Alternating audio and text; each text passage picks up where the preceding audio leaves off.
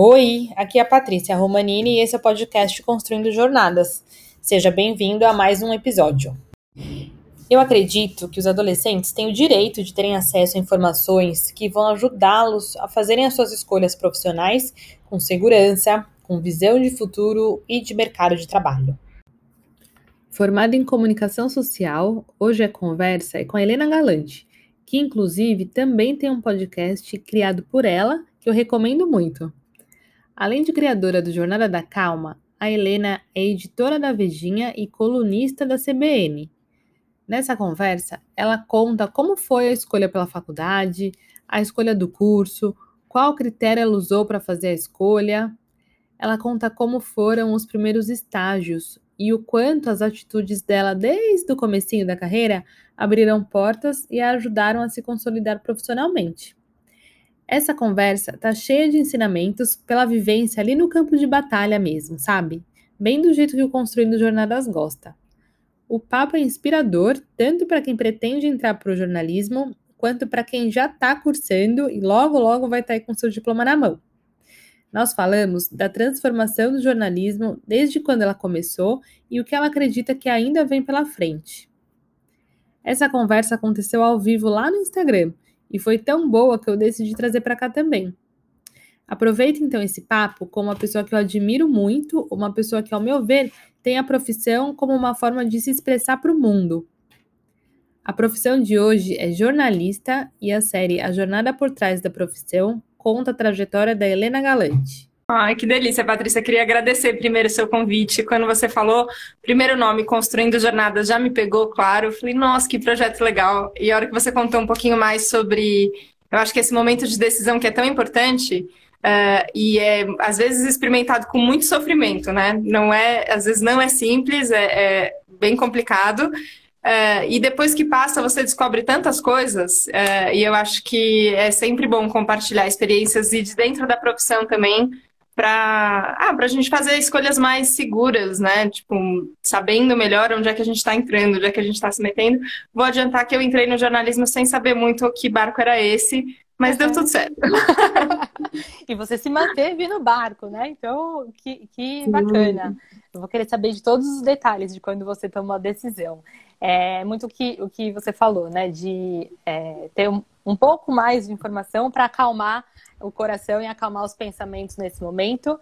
É, acho que tem a área de educação, os pais, a própria rede social tem trazido para os jovens uma oportunidade de falar sobre o assunto mais cedo, né? não só no terceiro ano do ensino médio, começar no primeiro, às vezes até antes, já ter uma conversa um pouco mais profunda sobre isso. Então, é, essa é mais uma oportunidade de, de trazer isso para o jovem, né? E Bom, conta um pouco de, de tudo que você faz. se, se né, assim, uma pincelada, que você faz bastante coisa dentro do jornalismo, dentro da comunicação. É, e aí você conta o que, tá, o que você está fazendo hoje. Depois a gente vai lá para o passado para você contar um pouco de como você tomou a decisão de entrar na área de comunicação. Combinado. Vamos para o retrato de hoje, então, que é, é legal porque eu acho que eu tenho uma experiência dentro do jornalismo é, de muitos meios de comunicação diferentes, formatos, plataformas, e eu acho que isso é, é muito rico, era uma coisa que eu também não imaginava. Hoje eu fiz comunicação social, jornalismo na Casper Liber, foi onde eu me formei. Quando eu estava no terceiro ano, eu comecei a estagiar na Veja São Paulo e é onde eu trabalho até hoje. Eu sou editora da Vejinha hoje, uhum. então eu cuido de muita coisa na revista, mas especialmente de, de cultura. É uma área que, que eu me especializei, então eu edito todo o caderno de roteiro da semana, que são as indicações de uh, onde sair para curtir música, para ir para show, teatro, uh, espetáculo de dança. É uma parte que está bem complicada agora nesse momento que estamos é. de pandemia, mas enfim, tem esse caderno, cuido das reportagens também. É, recentemente, não é, não é tão mais recente assim, mas eu comecei a, a editar uma coluna que chama Tal Felicidade em 2018. E essa coluna acabou me abrindo portas até o Jornada da Calma, que é o podcast que eu faço hoje também dentro da Vejinha, mas que foi um projeto que eu criei ali dentro. Era um assunto que a gente não abordava antes, bem-estar e serenidade dessa forma, mas era uma coisa que eu gostava muito, eu sugeri e acabou acontecendo. Junto com o trabalho da Vejinha, que eu estou agora há 13 anos, fiz o cálculo, falei, meu Deus do céu, quanto tempo passou. É, já vai fazer quase seis anos que eu sou colunista da Rádio CBN, é, que é um, uma rádio que eu sou apaixonada, está fazendo aniversário hoje, aliás. Acho que são 29 anos de CBN, então tem que dar parabéns para a rádio. É, eu gosto muito, é, é, um quadro que chama Veja São Paulo Recomenda, que eu entro diariamente, então tem esse exercício de entrar diário e ser ao vivo é, com dicas gastronômicas e dicas culturais, então é uma parte que eu gosto muito. Dentro da Abril eu já fiz outros projetos, outros títulos que a gente tinha, de edições especiais de luxo, é, edições de viagens. É, a gente tem as nossas redes sociais e o site que é muito forte. Hoje, grande parte do trabalho tem a ver com a plataforma online, não só com o impresso, mas o impresso continua. Uhum. Então, hoje eu, hoje eu me divido entre essas tarefas e outras muitas que, que aparecem no meio do caminho. Já fiz evento é, dentro da Vejinha para muitas pessoas, então você acaba trabalhando com produção de eventos também. Uhum. É, a gente entende muito que a comunicação, que antes eu achava isso, que estava restrita a uma reportagem com meu nominho assinado, hoje eu entendo que ela é muito maior, muito mais ampla, eu tenho que me dividir por, toda, por todas essas áreas. Exato. Mas, enfim, resumidamente, acho que é isso que eu faço hoje. Só tudo isso. Só. E é, é, muito interessante você trazer uh, essa questão do, do Jornada da Calma, que é uma ideia que você levou, que tem a sua cara, né, o seu jeito, é, conforme é, é, cada dia que a gente ouve, né, cada semana que a gente ouve um novo, um novo podcast, a gente vê é, a marca da Helena ali e uhum. entende que tem tudo a ver com você. E eu confesso que no início eu ficava pensando, mas será que é uma, uma iniciativa independente? Será que é algo só dela? Porque eu imaginava alguma coisa mais é, conservadora, menos pessoal, né, da Veja, enfim. Uhum, e é muito legal uhum. trazer essa é, contar que essa iniciativa sua, com a sua marca, com o seu jeito, é, foi uma ideia aceita, levada adiante e que a marca comprou, né? Que a empresa comprou.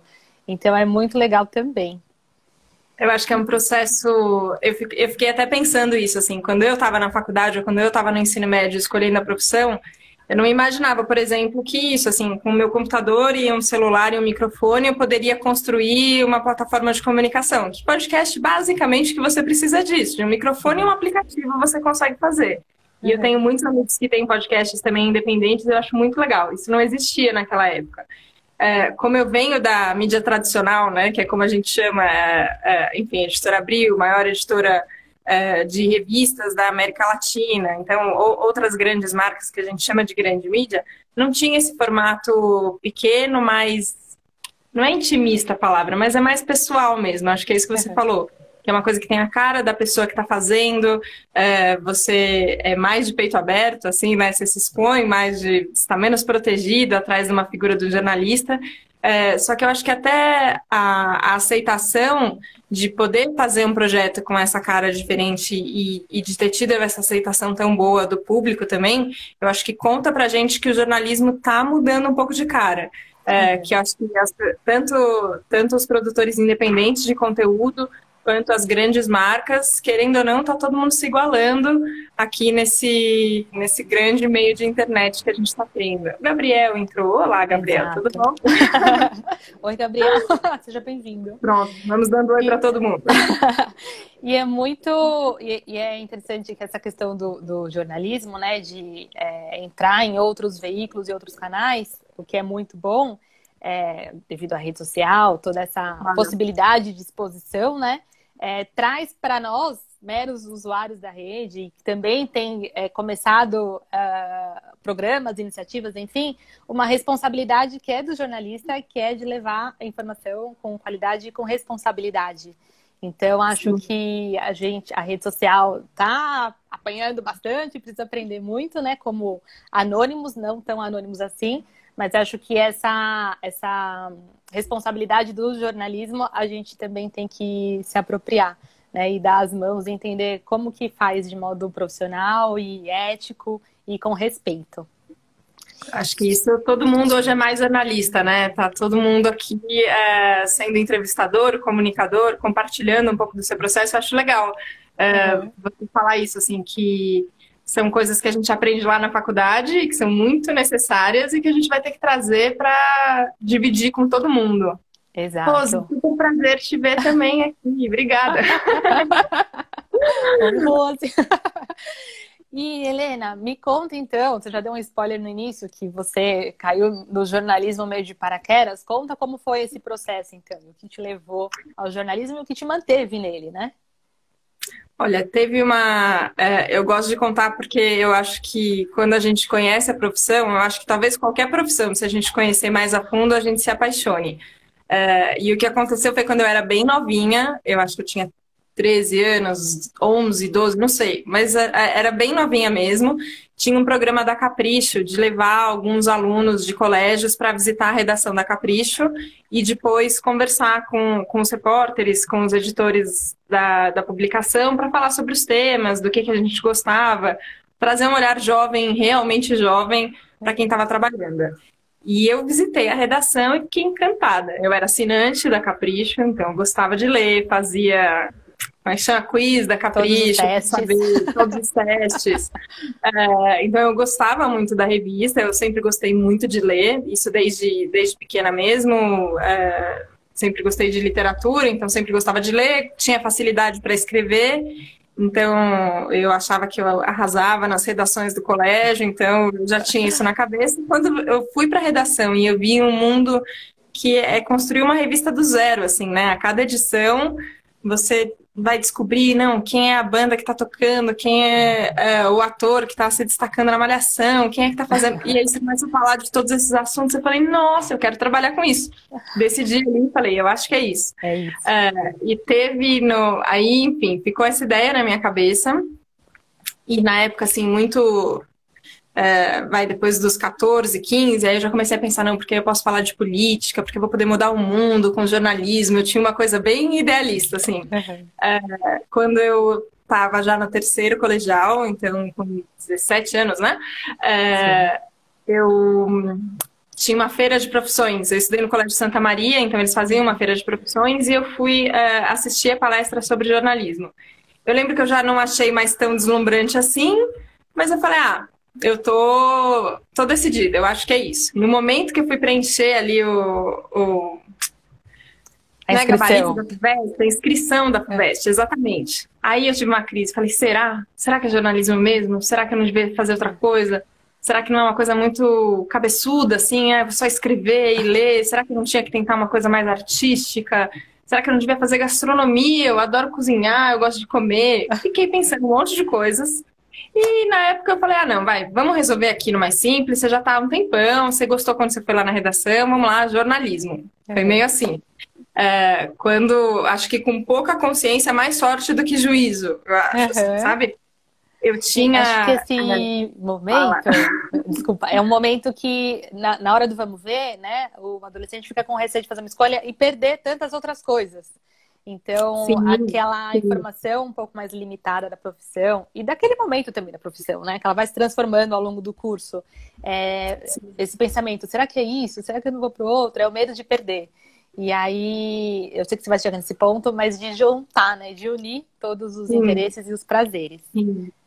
Eu acho que tem uma coisa, é, eu acho que tem isso que você falou de a gente tem o um medo de que. E, e, todas as opções que estão de fora, né? Eu estou uhum. escolhendo essa e tudo que eu estou perdendo porque eu estou escolhendo essa. E tinha uma coisa muito de. Eu estou tomando a maior decisão da minha vida, a decisão mais definitiva, a decisão mais importante, e não tem volta atrás. É. Que é uma mentira, é claro. Uma mentira. é, só que. E aí, junto com isso, vem uma sensação que eu acho que. Eu sempre fui muito estimulada, assim, dentro de casa, e eu acho muito legal, de ter é, orgulho de si mesmo pela profissão, sabe? Fala, não, é legal você trabalhar, você construir uma carreira, você ter. E eu acho tudo isso muito legal. Mas eu acho que a gente coloca na cabeça uma ideia de que a gente tem que ser alguém na vida. E essa frase eu acho terrível, assim, eu acho, eu acho é, cruel a gente falar para os adolescentes que eles têm que ser alguém na vida. Você fala, cara, então até agora não era ninguém? Então eu não tinha uma profissão, não era ninguém? Como assim, né? É, mas tinha essa essa cobrança que eu fazia. Será que eu vou ser alguém na vida se eu, se eu fizer jornalismo? Será que eu teria que fazer outra coisa? É, então, tinha, tinham todas essas pressões. o que me ajudou na época um pouco é que eu já era um pouco dividida, então é, eu fazia teatro no colégio desde muito pequena, sempre gostei é. muito de teatro. É, dos, acho que isso, dos 13 até os 17 eu fiz teatro na escola. No começo do terceiro ano eu falei, ah, eu quero estudar de verdade, eu quero ser atriz, agora eu quero interpretar. Coloquei na cabeça, pedi, pedi para os meus pais, eles acabaram topando. Uhum. Eu fui fazer o curso técnico de, de artes cênicas no Teatro Escola Célia Helena. Então, o terceiro colegial, que é o período que a sua cabeça já está muito vestibular e é, cursinho, tinha muitos amigos no cursinho, é, estudando muito, eu estava já mergulhada numa outra profissão. Eu estava querendo aprender teatro e eu amava.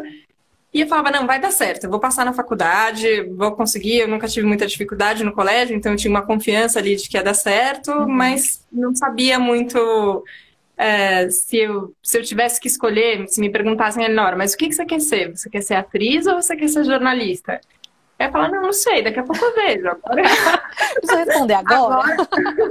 Posso responder daqui a pouco?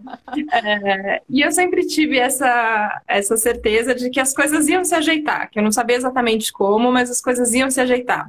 Uhum. Quando eu estava, eu fiz então o Célia Helena são três anos, né, o curso técnico de artes cênicas, é, foi no terceiro ano do colegial e no primeiro e no segundo ano da faculdade.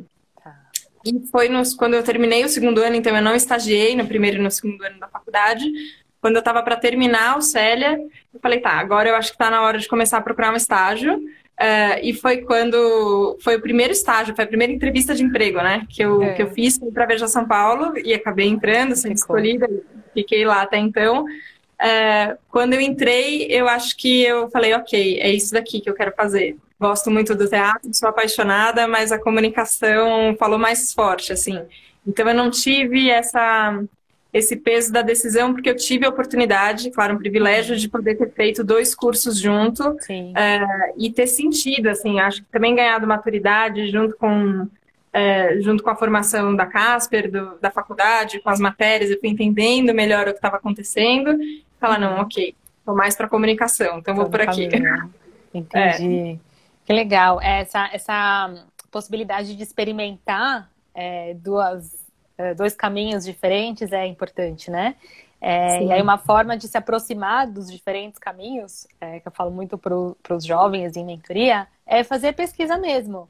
Ainda mais agora com a internet, né? Vai atrás dos profissionais que são da área, vai a fundo no curso da faculdade para entender é, onde você vai estagiar, quais as possibilidades, o que é obrigatório e o que não é para ter uma visão um pouco maior, né? E é, diminuir um pouco a ansiedade de ter que escolher algum, uma única coisa naquele caminho, naquele momento, né? Sim, com certeza. E a parte e... da, da gastronomia, como foi que. Ah, bom, aí vamos. Vamos lá, a hora que eu entrei, então, dentro da, da Vejinha, na minha cabeça, é, falei, pronto, resolvi todas as coisas, porque a Vejinha trabalha com cultura uhum. e eu vou poder escrever sobre cultura. Então, fechou, juntei as minhas duas paixões. É, quando eu comecei, eu fazia ali como estagiária funções nada nobres, é, uhum. que eu acho que quando eu estava lá no terceiro colegial, muito querendo mudar o mundo com jornalismo, eu achava que eu ia escrever a reportagem de capa a hora que eu entrasse, entendeu? Uhum. Eu não achava que eu ia fazer checagem de preço, que eu ia ligar para os lugares e falar, oi, custa tanto isso daqui que a gente está publicando na revista? Eu não imaginei que eu ia fazer a grade de cinema, que era uma coisa que se publicava, que hoje você entra no Google para ver é. qual é o horário da sala de cinema, quando os cinemas voltarem. Uhum. Isso era publicado, impresso, e tinha uma pessoa, no caso, um estagiário, que recebia todas as, as programações de cinema e colocava lá, tal sala, tal filme, tal horário. É dublado, é legendado. Tal sala, tal filme, tal horário. É, pouquíssimo glamouroso esse uhum. trabalho, tem que ser feito. E é, um, e é um trabalho muito importante no sentido de se tivesse alguma coisa errada ali, era uma responsabilidade grande. Eu estava dizendo para uma pessoa que custava tanto e custava tanto mais cinco, sei lá. Uhum. Eu estava dizendo que era num horário e poderia ser em outro. Então, eu fui aprendendo nesse trabalho, que era muito, muito principiante, é, uma, ah, um fundamento do jornalismo, que é a credibilidade da informação. Uhum. Qual, é, qual é seu compromisso com a checagem da informação para que ela seja o mais precisa possível para você servir outra pessoa. Então, o jornalismo é, que, que a Vejinha faz e que eu entrei sempre teve essa característica de ser um jornalismo de serviço, uma coisa que você usa no seu dia a dia. Uhum. Depois de um tempo fazendo algumas dessas funções, eu comecei a fazer é, crítica de teatro infantil. É, eu tinha falado na entrevista que eu estudava teatro, que eu gostava, e acabou que testaram, ah, deixa ver o que, que, que, que acontece se ela for avaliar as peças. Uhum. E aí eu senti um peso do tamanho do mundo, assim, porque eu falei, nossa, eu vou dizer se é bom ou se não é bom. E eu, tudo bem, eu tenho critérios, e eu fui aprendendo quais eram os critérios da revista, é, sendo ensinada por muitas pessoas. Acho que eu tive a sorte de cair numa redação de pessoas muito generosas que me ensinaram muitas coisas é, a, como agir na profissão, que eram coisas que a, que a faculdade não ensinava. É. Então, ensinando como é que, foi aprendendo como é que, como é que a gente avaliava. Eu passei quase dois anos como, como estagiária que eu cobria só teatro infantil, então eu ia aos sábados e domingos em peças infantis todo sábado, todo domingo. Então é a parte não glamourosa, que não contam uhum. do jornalismo, que você faz plantão de fim de semana, que você Entendi. trabalha também finais de semana, uhum. tem isso. É, quando eu já estava há um tempo, meu TCC no, na faculdade acabou sendo sobre teatro infantil, porque era o tema que eu estava acostumada. Surgiu uma oportunidade de cobrir férias de uma pessoa que fazia comidinhas. E, e eu basicamente levantei a mão e falei: Ah, eu posso fazer. Uhum. É, ah, se alguém me ensinar, eu posso fazer. Eu nunca, nunca fiz nada disso, mas também com 19 anos, o que, que você já fez na vida, né? Que você já fez, é. eu falei, ah, posso aprender. É, e acabou que deixaram eu fazer, eu gostei muito, é, me dediquei muito é, durante esse mês que eu cobri férias, fiquei apaixonada, descobri um mundo, assim, um universo que eu não sabia que existia, de cafés especiais, de receitas que eu nunca tinha provado, de restaurantes que eu não lugares. conhecia, que eram da cidade, lugares, assim, eu falei, nossa, descobri um mundo em São Paulo. E eu fiquei encantada é, foi só uma, um período de cobrir férias e acabou que quando a repórter voltou de férias, ela pediu demissão, ela tinha conseguido um outro emprego, ela ia sair. E eu pedi, ah, então posso, posso continuar? Posso uhum. ficar? É, toparam e esse, é, enfim, esse caso de amor, essa paixão com a gastronomia durou 10 anos. Uau. Então, por 10 anos eu é, me dediquei ao jornalismo gastronômico, então eu fui estudar, eu fui fazer pós-graduação, em gastronomia, história e cultura no Senac. Uh, fui fazer muitos, muitos cursos de tudo que você podia comer e que eu podia fazer curso. Então, curso de café, curso de whisky, curso de vinho, curso de chocolate, qualquer coisa que tinha uma degustação, que ensinava alguma coisa sobre algum alimento, algum preparo, eu estava lá e falava, não, eu quero aprender, vou, vou fazer, vou tentar. Foi muito é, eu, era uma coisa que eu nunca tinha imaginado uhum. e que eu me apaixonei, que foi lindo, assim, eu descobri um... Eu descobri uma aptidão que eu não sabia que eu tinha. É, uhum. eu descobri que com treinamento você pode aprender qualquer coisa, que você pode é, desenvolver novas habilidades se você estiver disposto a aprender, tiver quem esteja disposto a ensinar. Uhum. Isso é muito importante. É, claro, teve uma postura minha que eu que eu gosto de reforçar, que não é acaso, assim, sabe? Eu tava ali e eu tava realmente disposta. É. Não era, não, não é nem que não tinha corpo mole, e não tinha mesmo, uhum. mas ainda assim tinha uma vontade muito grande de falar, eu quero tudo, assim, quase é. uma ânsia juvenil de falar, não, eu quero abraçar o mundo, eu quero aprender tudo, eu quero conhecer. E, e é o momento e... mesmo, né? Acho que enquanto tá estagiando, tá cobrindo, ou vê uma oportunidade, é, tem uma, um ponto que eu gosto de reforçar, a gente falou isso também na live passada aqui, que não vão ensinar na faculdade, é, que é a questão da atitude. Então, viu uma oportunidade, interessou, levanta a mão e vai, você vai aprender. Então, isso é muito importante, isso vai fazer muita diferença é, para o emprego dos sonhos, é, para você performar bem, para você se desenvolver, para você experimentar coisas novas, né? Então, a, a atitude, acho que é uma uma característica fundamental, independente da profissão, da carreira, da faculdade. Então, é, ou estar pronto para assumir alguma coisa, ou levantar a mão claro. e falar, vou me preparar, vou me preparar Exato. e vamos embora. Eu acho importante, assim, que quando a gente fala atitude, às vezes vinha na minha cabeça, eu lembro quando eu entrei na faculdade, foi, acho que foi a minha primeira queda do cavalo, assim, porque eu achei que eu escrevia muito bem que eu arrasava na redação, tinha gabaritado a redação do Enem, eu falei, eu sou o melhor jornalista que vai um ter. Show. Sou um show. Primeira vez que editaram um texto meu na Vejinha, era assim, ó, desmontaram, jogaram meu texto fora, Falaram, ó, não é assim que escreve. É, e começaram tudo de novo. Falei, nossa, acho que eu não tô arrasando tanto assim, né? Peraí, deixa eu baixar minha bola aqui um pouquinho e aprender. Uhum. É, e na faculdade foi igual, assim. É, eu tinha um texto que não é um texto jornalístico, né? Que a gente entende na escola. São outras outras premissas de texto, eu não sabia o que era lead. Então, ah, como é que eu uhum. construía esse primeiro parágrafo do texto jornalístico que tem que dar o maior número possível de informações de como, quando, onde, por quê não era uma coisa que tinha na minha cabeça. Uhum. Então, eu tive que ter, é, de certa forma, muita humildade também de falar, ok, eu ainda estou aprendendo, eu preciso uhum. que alguém me ensine. É, e eu acho que às vezes a gente não tem não tem isso em mente, que não é um problema não saber, mas que a gente, diante do não saber, tem que se colocar disponível para aprender. É, e uma outra coisa que eu acho muito importante, eu vejo você está mais em contato com os jovens. Eu me sinto velha falando isso, não vou falar isso sem mais. Mas enfim. Fica tranquila que eu sou mais velha que você, tá? Que eu já sei. Pouca coisa, não é possível. É, eu acho que tem uma coisa de. É, e eu vejo que isso hoje, até com, com mais oportunidades que a gente falou, né? Como a gente estava falando no começo, ah, você pode ser um um jornalista independente, não precisa necessariamente estar trabalhando numa grande empresa. Então, acho que hoje a gente tem mais flexibilidade no mercado. Uhum. É, mas às vezes acho que por conta dessa flexibilidade tem uma atitude, como você disse, às vezes de ah, o que, que eu vou ganhar com isso? Se eu fizer isso, o que, que eu vou ganhar com isso? Mas sabe, tipo assim, pensando um pouco autocentrada no ah, mas o que, que isso me beneficia? E é complicado, porque você é contratado numa empresa para beneficiar, atender uma demanda que a empresa já tem. Uhum. Então, é mais uma se colocar à disposição e falar, tá, ok, o que, que eu posso fazer? Diante da sua disponibilidade, é claro, você pode é, batalhar por uma coisa que você gosta muito, que você é apaixonado, então você quer tentar um projeto, ok. Você pode tentar fazer as coisas de forma diferente. Não é que significa que você é empregado, então você tem que simplesmente fazer o que te manda. Eu não acho uhum. que é uhum. isso. Mas essa mentalidade de que a gente está ali para ajudar, é muita, é, ela é muito importante. E eu acho que eu me coloquei de muitas vezes nesse, nesse lugar de eu tô aqui, eu posso ajudar, o que, que tem que fazer?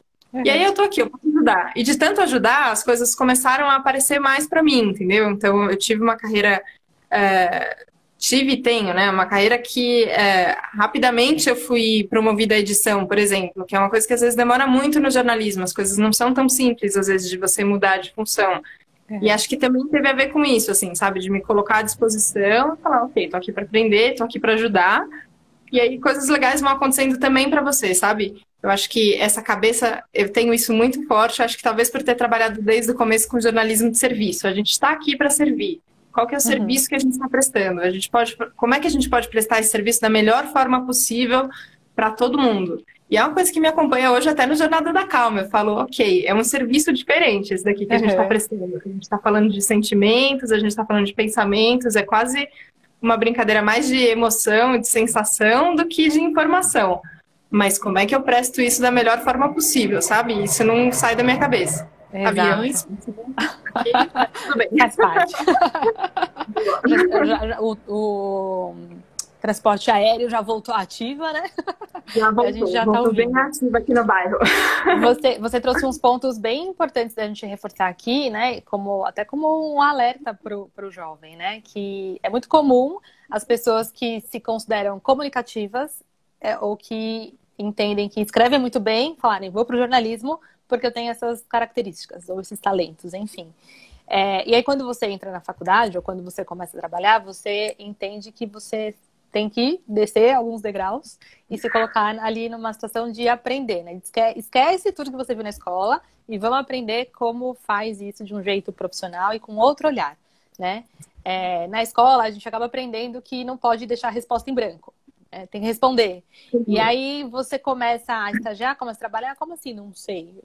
Né? O não sei é muito bem-vindo. Então, acho que a gente tem que quebrar um pouco esse mito de falar não sei e vou aprender. Eu falo que o, o não sei é bem-vindo quando ele vem com um complemento. Se ele vem só com ponto final, não sei ponto final, aí é ruim, não gosto. Mas o não sei, como eu faço para descobrir, como eu aprendo, é muito bem-vindo e é muito importante é, nesse, nesse, nessa fase de aprender, de estar ali numa faculdade, num primeiro emprego. Então, se colocar à disposição mesmo da, da empresa, né? É, e aprender o processo como um todo. É, estagiário sempre leva a fama de que vai ficar trocando galão de água, né? E tirando cópia. Antes a gente falava isso, vai tirar cópia e trocar galão de água. É, uhum. se, se, precisa trocar galão de água para a empresa funcionar como um todo, deixa eu entender como faz isso também. Né? É, acho que não precisa aceitar ficar ali por muito tempo, mas deixa eu aprender como faz isso. É, para ter uma visão do processo todo, de como a empresa funciona como um todo. Passar por todos esses é, esses caminhos é importante para chegar onde se quer é, com a, a, bagagem completa, né? E no fim, o aprendizado é seu. Assim, não importa o que você está fazendo para atender uma demanda da empresa, para atender uma demanda do cliente, para atender uma demanda até sua, se você tiver você querendo montar um negócio, não importa para quem você está fazendo, mas o aprendizado é seu. Você fica com esse aprendizado. É, quando eu nunca pensei, em 2017 a Vejinha fez a primeira feira dos campeões, que uhum. é um evento que a gente juntava campeões do comer e beber, então campeões da gastronomia de São Paulo, é, para servir pratos que a gente tinha premiado na edição por preços mais baratos, ali em porções menores para você experimentar e fazer uma feira gastronômica. A hora que a gente começou a montar esse evento, assim, a gente não tinha ideia da quantidade de coisas que a gente tinha que fazer. E esse foi um evento que, assim, ó, carreguei taça de vinho, é, eu ajudei a, a, montar cartaz, eu resolvi problema de ticket na entrada. Assim, não tinha. Caía pepino do céu. E tudo que caía, você fala: não, peraí, eu vou ajudar a resolver, vou ajudar a resolver. É, e foi muito legal. Depois a gente fez festa junina também, outros eventos. É, e era uma coisa que eu não tinha, assim, como é, curadoria de um evento é, com público, né? Com, com pessoas ali atendendo. Ah, não, eu fiz jornalismo, eu faço revista, eu escrevo texto no site, é outra coisa. Uhum. Eu descobri não, ok, jornalismo também pode ser isso daqui. Um evento que muda a cidade de São Paulo, que entrega uma experiência para a pessoa. Pô, foi um aprendizado que ficou para mim, assim, sabe? Então, eu acho que isso. E é gostoso aprender, né? Eu, eu fiz um teste tem um, tem um teste que eu descobri que é um teste via. Eu tenho estudado psicologia positiva, né? Agora por é. conta do, do Jornada da Calma também. Comecei um curso no Robin Institute, que é, que é especializado em, em psicologia positiva, e eles fazem esse teste via, que são forças de caráter. Tá. Que você descobre quais são as suas forças. É, uhum. Todo mundo tem todas as forças, mas você descobre qual que é a mais forte em você. E eu tenho lá entre as minhas cinco primeiras amor ao aprendizado. Então, eu Olha. acho que isso me ajudou muito na profissão. Assim, eu realmente gosto de aprender. Eu gosto muito de uh, habilidade nova, informação nova, conhecimento novo. Isso me dá um tesão assim muito legal, sabe? Eu acho que é uhum. importante a gente ter esse brilho nos olhos de aprender uma coisa nova. Porque a verdade é, o jornalismo que eu entrei lá em 2007, ele não, é, ele não existe mais em 2020. As coisas não são feitas mais dessa maneira é, o jeito que a televisão é feita, que o rádio é feito, que o jornalismo impresso é feito, não existe. E aí eu posso ficar reclamando, é, uhum. falando, ah, não acredito, o tempo, os tempos áureos do jornalismo já passaram. Eu ouvia muito isso, assim, ah, não, o jornalismo antes era uma coisa muito mais glamurosa, você frequentava festas e não sei o que, uma viagem assim. Você fala, bom, uhum. não sei, esse jornalismo não tem mais. Agora tem um jornalismo que é desse jeito aqui, que eu aprendi quando eu fui lançar o Jornada da Calma. Eu tive que aprender eu como é que subia. Eu não sabia. Beleza, gravei, o programa está aqui pronto. E agora como é que eu faço para aparecer no Spotify, no Deezer? É, onde, onde eu ponho? Eu fui aprender sozinha. Assim. Era uma grande empresa, mas você fala, cara, o filho é meu, então eu que vou ter que descobrir como é que eu vou é. fazer fui aprender o que, que era feed RSS, que é para subir podcast. Fiz tudo do jeito mais difícil, depois que descobri que tinha um jeito mais fácil também. Uhum. É, é, mais mão na massa hoje em dia. Uhum. Você tem mais. É, o que você faz, você acaba fazendo mais funções. Você vai fazer outras coisas além do jornalismo. Mas eu acho legal, e é o momento que está hoje. Então, se a gente continuar aberto a aprender, é, então, daqui 10 anos vai ter, vai ter também espaço. Talvez eu vá fazer uma coisa completamente diferente do que eu faço hoje, mas acredito é. que ainda vai ter espaço, sabe? Sim. Eu falo muito que a gente aprende é, ou pela dor ou pelo amor, né? E acho que esse momento todo que a gente está é, tá vivendo, de pandemia, enfim, fez a gente aprender muita coisa na dor, porque não dá tempo de decidir se quer ou não aprender. Vai ter que fazer, Sim. né? Vai ter que fazer diferente.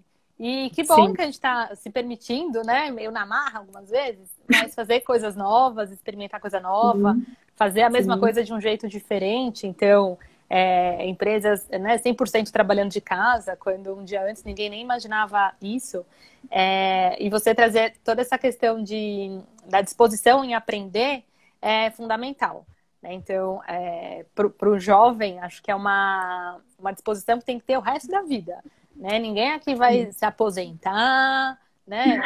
É, com 60 anos, a gente vai trabalhar por muito tempo, e que bom, porque vai dar tempo de a gente aprender muitas outras coisas novas, né? Então, Sim. acho que essa disponibilidade, esse interesse em aprender é fundamental. E você trouxe uma questão do jornalismo, que é, o jornalismo de hoje não é mais o que você. de, de quando você começou, né? É, e aí eu queria que, que você contasse um pouco, sem. É, como que é? Sem premonições de mãe de nada. Mas quando a gente fala em profissão, carreira, tem muito a questão do é, futuro do trabalho, futuro das profissões, profissões que vão sumir. E eu gosto de partir muito do princípio de que as profissões vão continuar se transformando, uma velocidade muito maior do que antes, mas é, sumir mesmo, hum, não sei. Acho que vai passar por transformações. Acho que essa é um grande, é um grande motivador para se permitir aprender também, né? Então, qual o, o, os próximos caminhos do jornalismo, as próximas novidades que você enxerga dentro da, da profissão? Olha, eu acho que é, desde que eu escolhi jornalismo, eu estou escutando que o jornalismo vai morrer. Não, a revista vai acabar, o jornalismo está morrendo, o jornalismo não dá dinheiro, isso aqui não não vai dar certo, por que, que você está escolhendo essa carreira? De fato, a gente já teve muitos momentos, né? Quando eu estava na faculdade ainda teve a bolha da internet, uhum. então salários altíssimos, depois demite todo mundo, porque não era tudo isso, sites, como a gente vai fazer? Então, é, hoje em dia, aí toda a campanha de fake news, aí você fala, bom, então qual que é o papel do jornalismo com credibilidade? É, qual é a diferença de você entrar no site da Veja, da Veja São Paulo, no portal do UOL ou de você receber uma notícia pelo WhatsApp que você não sabe de onde veio, que diferença que isso tem? Quem está disposto a pagar a conta? Vão ser as marcas que vão pagar a conta? São, é, são os anunciantes? Os anunciantes estão anunciando com influenciadores, não estão anunciando com marcas? Como as coisas vão ser? Assim, as perguntas são muitas. Uhum. É, e o que eu vejo que ao longo desse, desse tempo que eu tenho de carreira se manteve é, produção de conteúdo sempre vai ser necessário. A uhum. gente precisa. É, eu, eu, eu, sinto que é uma necessidade que, que a gente tem para viver em sociedade, é uma necessidade que seja de um jornalismo de serviço, então do, aonde você vai jantar, que filme você pode ver, qual que é a melhor coisa para ver no Netflix hoje, desde esse jornalismo que é, que é, que é bem dia a dia, bem cotidiano, até uma cobertura política, você saber agora estão tá chegando eleições municipais, quem são os candidatos, é, quem são os vices desses candidatos, quais são as plataformas, o que, que tem por trás que a gente não sabe. É, todo esse conteúdo é importante, é relevante. A questão é como a gente apresenta esse conteúdo, isso de fato está mudando muito. A gente não tinha. É, mesmo transmissões ao vivo, assim, entrevistas, né? Era uma coisa que antes da pandemia existiam, claro, já, mas não era nesse volume que a gente tem hoje, era feito de outra forma. Sim. É, o, a quantidade de newsletter que a gente tem, por exemplo, não era uma coisa tão que você parecia tão necessário, nossa, mas e-mail, quem é que está usando e-mail?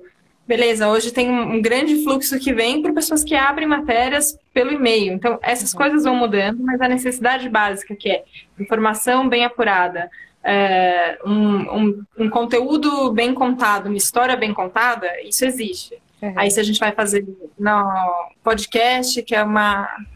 Ih, caiu? Não, tô te ouvindo. Voltou? Tudo bem? Ah, ficou um, ficou um é. como é que chama, rodinha aqui tá carregando, fico com medo de ter caído, mas tudo, tudo bem, então. é, então, se a gente vai fazer podcast, então é rádio pela internet, é, ou se a gente vai fazer é, um e-book, uma coisa num formato absolutamente virtual, isso vai diferenciar, mas essa uhum. necessidade de conteúdo sempre vai existir. É, isso é, é o que dá segurança. Só que aí você tem que estar disposto a sempre aprender. Sim. Então, ah, quando a gente começou a fazer vídeo, contar vídeo, assim, como se fosse um. É, um, um, curta com uma notícia, uma pessoa, um perfil que você vai conhecer, só que só através de um vídeo. Como é que a gente conta uma história através de um vídeo? Uhum. Como é que a gente conta história através de um stories no Instagram? A gente uhum. fica quebrando a cabeça, né? Ok, quanto a gente conta, quanto a gente Sim. não conta. Tudo isso vai mudar. O que eu vejo agora de exercício futurológico, né? e é uma coisa que eu sinto muito pelo Jornada da Calma, que eu acho que o jornalismo cada vez mais vai ter que ter uma cara para quem está dando a notícia. Uhum. Então existia antes uma coisa de como se a gente buscasse uma neutralidade de voz. Então, ah. na TV, todo mundo fala sem o seu sotaque local, para parecer uhum. que está todo mundo no mesmo lugar, mais ou menos São Paulo-Rio, né? Que era uhum. o sotaque que predominava. É. Não tinha sotaques locais. Hoje em dia, parece esquisito. Você fala, mas por que, que essa pessoa está falando em, em Salvador do mesmo jeito que a pessoa está falando em Porto Alegre? Elas falam de jeitos diferentes. Hoje em dia, a gente quer essa, essa autenticidade, né? Uhum. Que é esse gosto local. É, então, acho que a gente vai ter cada vez mais as pessoas é, contando as notícias. Eu acho que não é não é estranho que os jornalistas tenham começado a virar é, o jornalista em si uma fonte, sabe? É, uhum. além, do, além do Jornal Nacional, tem o apresentador do Jornal Nacional. Além do veículo, tem, tem a pessoa por trás e as pessoas se interessam pelas pessoas. Eu acho que essa conexão que é de pessoa para pessoa é sempre muito forte. E eu vejo por conta da Vejinha que a gente vai precisar de mais cobertura local. Eu sinto que é, a gente, enfim, passou por uma grande crise dentro da empresa, dentro do jornalismo, muitas marcas fecharam. Eu vejo o que, que, que, que por exemplo, a Vejinha tem que, que se sustenta, que é forte, que é importante, por isso que permanece é uma notícia local, é da sua cidade, a gente está falando do seu bairro, de coisas que acontecem na sua rua, que mudam com a sua rotina, da escola do seu filho, uh, de como estão as coisas no mercado. Isso que é muito local, próximo, eu acho que isso é muito necessário. Uhum. Se isso vai para sempre impresso, eu não sei. Se vai ser uhum. só digital, não sei. Eu acho que isso pode mudar muito. Assim. Uhum. Mas uh, acho que pessoas para contar boas histórias a gente sempre vai precisar e jornalistas são bons contadores de histórias também. Sim, exatamente. E aí, é, para poder acompanhar todas essas mudanças é, e se manter na profissão, manter o brilho no olho. É, mais uma vez, a gente traz a questão de disponibilidade de aprender, de atitude, né, de humildade. É, então, acho que é uma, uma boa forma de se manter em crescimento, em ascensão, é, e com o mesmo interesse é, de quando é, fez lá a inscrição, né, o formulário de inscrição do vestibular, pensando na, na faculdade. Isso é muito importante. Eu vi que o Márcio Balas entrou aqui, não sei se ele está aqui ainda ou não. Jura? Mas um episódio sobre. Que emoção! que eu conversei com ele no Jornada da Calma, que é sobre o poder do sim, da gente falar sim. E aí, por esse sim que a gente dá, tantas coisas acontecem. Eu acho que essa, é, esse, essa palavra que a gente fala de disponibilidade ou prontidão, né? É, eu acho que dá para resumir num sim. Ah, e se disser sim, o que, que acontece? Uhum. E eu acho que quando a gente lá atrás diz sim para uma profissão, a gente tem um interesse é, de, de conhecer, de se dedicar, que às vezes a gente vai perdendo. Eu acho que um pouco do Jornada da Calma também, a intenção é relembrar dessa pureza. Eu acho que tem uma tem uma coisa muito pura quando a gente decide fazer uma coisa. Não é que você não pode mudar de ideia, pode. Uhum. E às vezes isso, assim, ah, você pode achar que você vai fazer uma profissão e de repente você passa 10 anos fazendo outra coisa, que não era o que você tinha imaginado na faculdade. Foi o que aconteceu comigo, e depois uhum. mais uma reviravolta. Falar, tá, agora você só trabalha com autoconhecimento, bem-estar, você fala, nossa, que, assim, o mundo dá muitas voltas. Dá muitas voltas. Mas a gente pode a gente pode resgatar essa pureza que a gente tinha, assim, sabe? Esse, esse encantamento. Eu falei no começo que todos os, uh, todas as profissões, se você for olhar com bons olhos e falar, o que está acontecendo aqui, né? Como é que será que é isso? Você se apaixona. É o que eu sinto com as pessoas, que todas as pessoas são encantadoras, que se a gente parar para conversar com alguém, você fala, nossa, eu fico encantado. Uh, as pessoas são apaixonantes, a gente só que passa muito rápido, muito batido e não escuta. O Sandro, tá aqui. Gente, Helena, tô muito emocionada com a galera que você trouxe. tô muito feliz. Ai, um episódio maravilhoso que a gente teve no Jornada da Calma também. Mas é, eu acho que se a gente não perde isso, a gente é, é não se endurecer, sabe? Uhum. Eu acho que nessa busca de eu tenho que ser alguém na vida, eu tenho que dar conta, eu tenho que garantir, eu tenho que competir com todas as pessoas, essa postura vai tirando um pouco do prazer que a gente tem. E tem um prazer genuíno em qualquer profissão que você escolheu. Isso é, isso é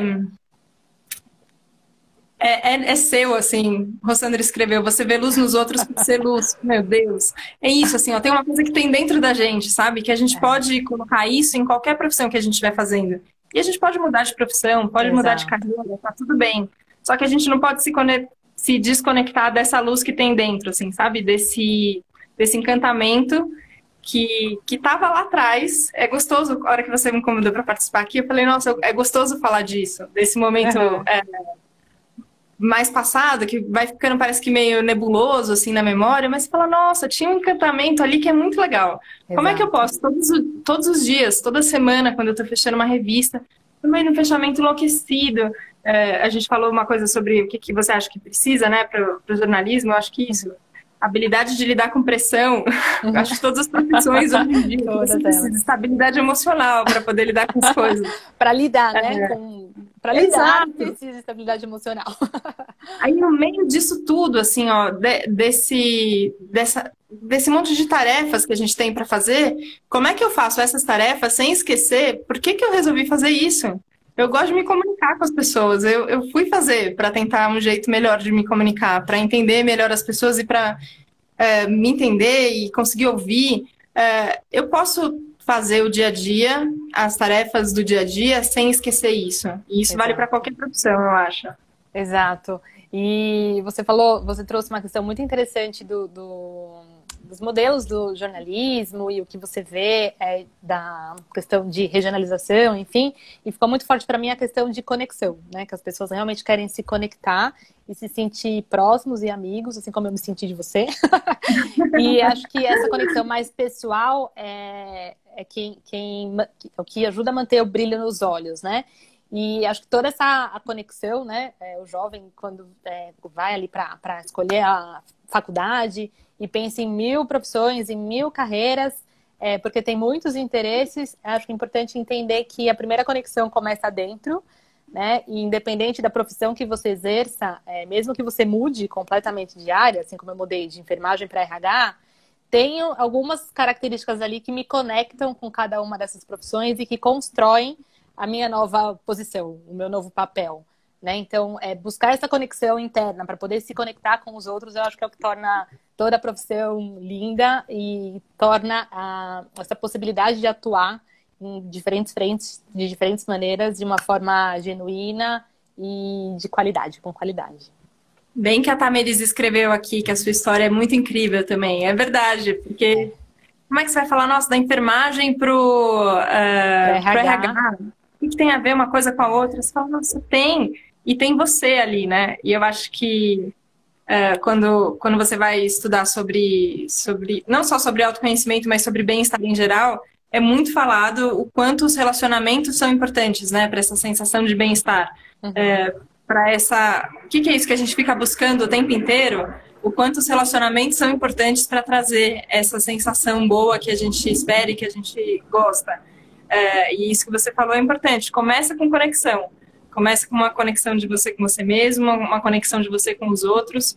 É, eu acho que a gente vai mudar muito rápido a mentalidade. Eu sinto as empresas mudando. Aí não sei como é que você sente, Patrícia, mas eu sinto uhum. que as coisas estão diferentes é, tinha uma coisa mais agressiva, competitiva, que era valorizada antes, que hoje em dia ainda existe, claro. Uhum. Mas as coisas já estão mais na, na pegada da colaboração. É, a gente já está entendendo mais que a gente está jogando junto, que tem, que a gente pode se ajudar e que é mais legal se a gente se ajudar, se a gente não, não vê os outros como inimigos. É, e vai ficando mais feliz, assim. Eu estava conversando outro dia com uma amiga que é jornalista que hoje não trabalha mais com jornalismo, ela trabalha com marketing uh, dentro de uma empresa, num ambiente de startups, então é muito diferente do, do que eu faço hoje.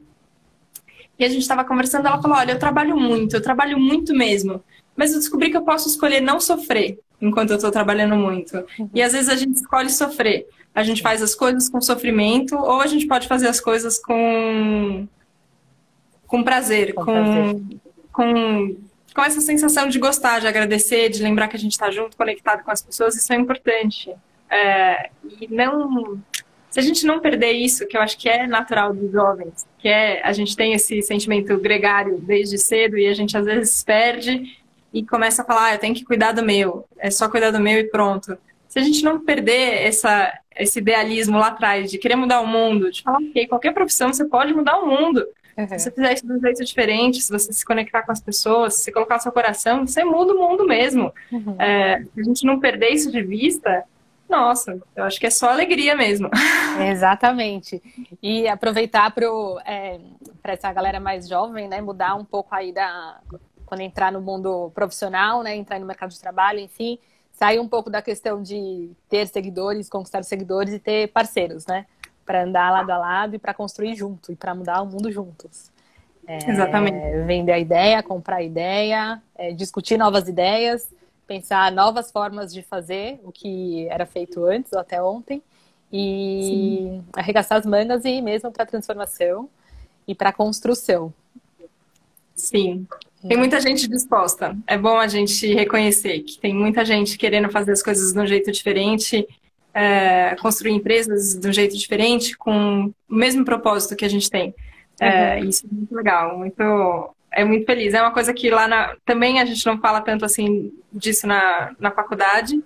E tudo bem também, a faculdade também te ensina outras coisas que são importantes, são necessárias. Eu, eu, eu, gosto muito de ter feito a faculdade, mas tem coisas que a gente vai aprender na prática mesmo da profissão, não tem jeito. Sim, a faculdade eu falo que vai te dar um diploma, ela não vai te dar um emprego. Né? E para você conseguir um emprego, você vai precisar de algumas outras coisas que a faculdade não vai te ensinar.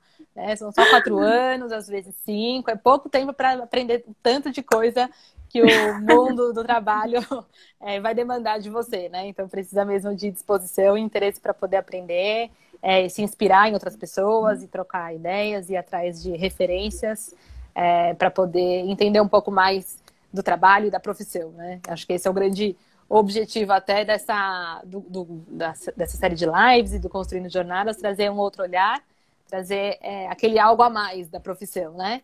Porque o que vai aprender, o que é, vai estar na faculdade, enfim, lá todo site tem a grade, né? Mas e o que mais? E o que a faculdade não conta, né? E o que o, os perfis do LinkedIn não contam também.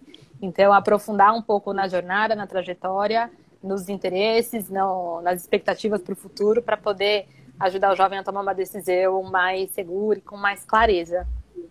Sim, Exatamente. E eu fiquei tão feliz de você aqui. Eu tô com medo do Instagram derrubar a gente. Ai, meu Deus, estamos no limite do horário. Quem é convidado não aparece o reloginho, né? Eu não sei é... quanto tempo ainda tem. É, estamos com dois minutinhos. Deus. É, não tô gostando nessa uma hora só. Preciso de mais tempo de live. Eu sempre quero falar muito mais.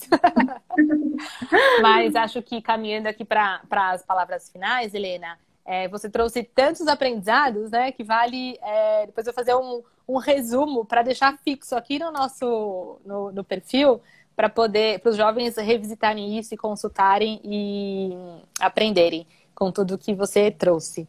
É, o que, que a Helena, jornalista de hoje, 2020, falaria para aquela é, Helena, aluna do ensino médio, sonhadora, é, que estava em busca aí da primeira escolha? Qual a, a mensagem que você deixaria para ela? Olha, eu tenho dito isso para mim algumas vezes e parece redundante porque eu sei que isso chama jornada da calma, mas eu tenho falado para mim, Helena, calma. E eu acho que tinha uma ansiedade assim muito grande é, nessa vontade de abraçar o mundo que, que tudo teve seu tempo que eu podia ter experimentado com menos sofrimento do que eu experimentei. Então, calma, dá tempo da, da gente aprender as coisas, dá tempo de viver. É, se você se colocar à disposição, as coisas acontecem, pode confiar. Eu acho que a gente, eu sempre fui muito desconfiada, achando que se não fosse por mim, nada ia acontecer. E não é verdade, assim, a gente pode confiar nos parceiros que a gente tem, é, ao longo da jornada, a hora que a gente está construindo essa jornada, é uma coisa que é feita juntos. Então a gente pode aproveitar da presença de todas as pessoas que estão junto com a gente para a gente lembrar. Então acho que tem isso, assim, calma, pega leve com você mesma, é, confia na, nas pessoas e nos sinais que, que, vão, que vão te trazendo. Mas eu tenho vontade de agradecer, assim, a mim mesmo, sabe? Que eu falo, cara, teve muita coragem. E eu acho que isso, uh, qualquer jovem que estiver assistindo a gente depois pode pensar assim, ó. Pensa o tamanho de coragem que você está tendo que ter para para dar um salto no escuro. Você não sabe exatamente o que vai acontecer, mas você está se dispondo a tentar. E isso é muito bonito. Não importa o que vai acontecer depois. Isso é muito bonito. Então, se se encha de estima por você mesmo, assim, sabe? Porque é legal isso. Então, obrigada. Que bom que você está tendo essa coragem de fazer. É, e com calma a gente chega onde tem que chegar, não tem problema. Que lindo, que lindo, exatamente. Calma, né? Calma que dá tempo. dá, dá. tempo de experimentar, de viver, de mudar a rota do GPS, né? Falo que o, o destino final é exatamente como esse. O destino final vai ser mantido, né? De ter realização, de ter prazer, de ser feliz, de ter sucesso, enfim. Às vezes o GPS pega alguns atalhos, muda o caminho algumas vezes, mas o destino final se mantém. Né? Então, é... calma. Calma, queria te agradecer, Patrícia. É muito bonito isso que você está fazendo, muito lindo, que chegue em muitas pessoas e possa ajudar muitas pessoas. Obrigada mais uma vez pelo convite. Obrigada, eu que agradeço muito, Helena. Obrigada por ter aceitado, por ter topado, embarcar nessa aventura aqui comigo. É, muitos aprendizados, muitos ensinamentos para os jovens e para nós aqui, para os velhos de guerra. Também. né? Foi muito bom, foi muito gostoso. E obrigada mais uma vez, Helena.